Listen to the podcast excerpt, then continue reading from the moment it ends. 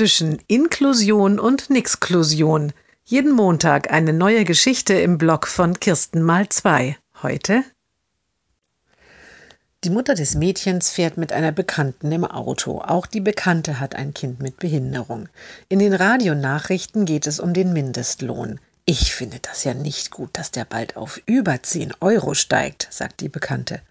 Warum nicht? fragt die Mutter. Dann ist es doch für unsere Kids noch schwerer, einen Job auf dem ersten Arbeitsmarkt zu finden. Na ja, gibt die Mutter zu bedenken, dann steigen doch aber auch die möglichen Lohnkostenzuschüsse. Trotzdem, erwidert die Bekannte, ich finde, der Mindestlohn sollte für Behinderte nicht gelten.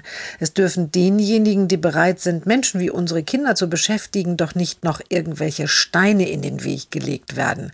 Wir müssen doch dankbar sein, wenn überhaupt jemand sie einstellt. Die Mutter bleibt einen Augenblick still, dann sagt sie langsam Nein,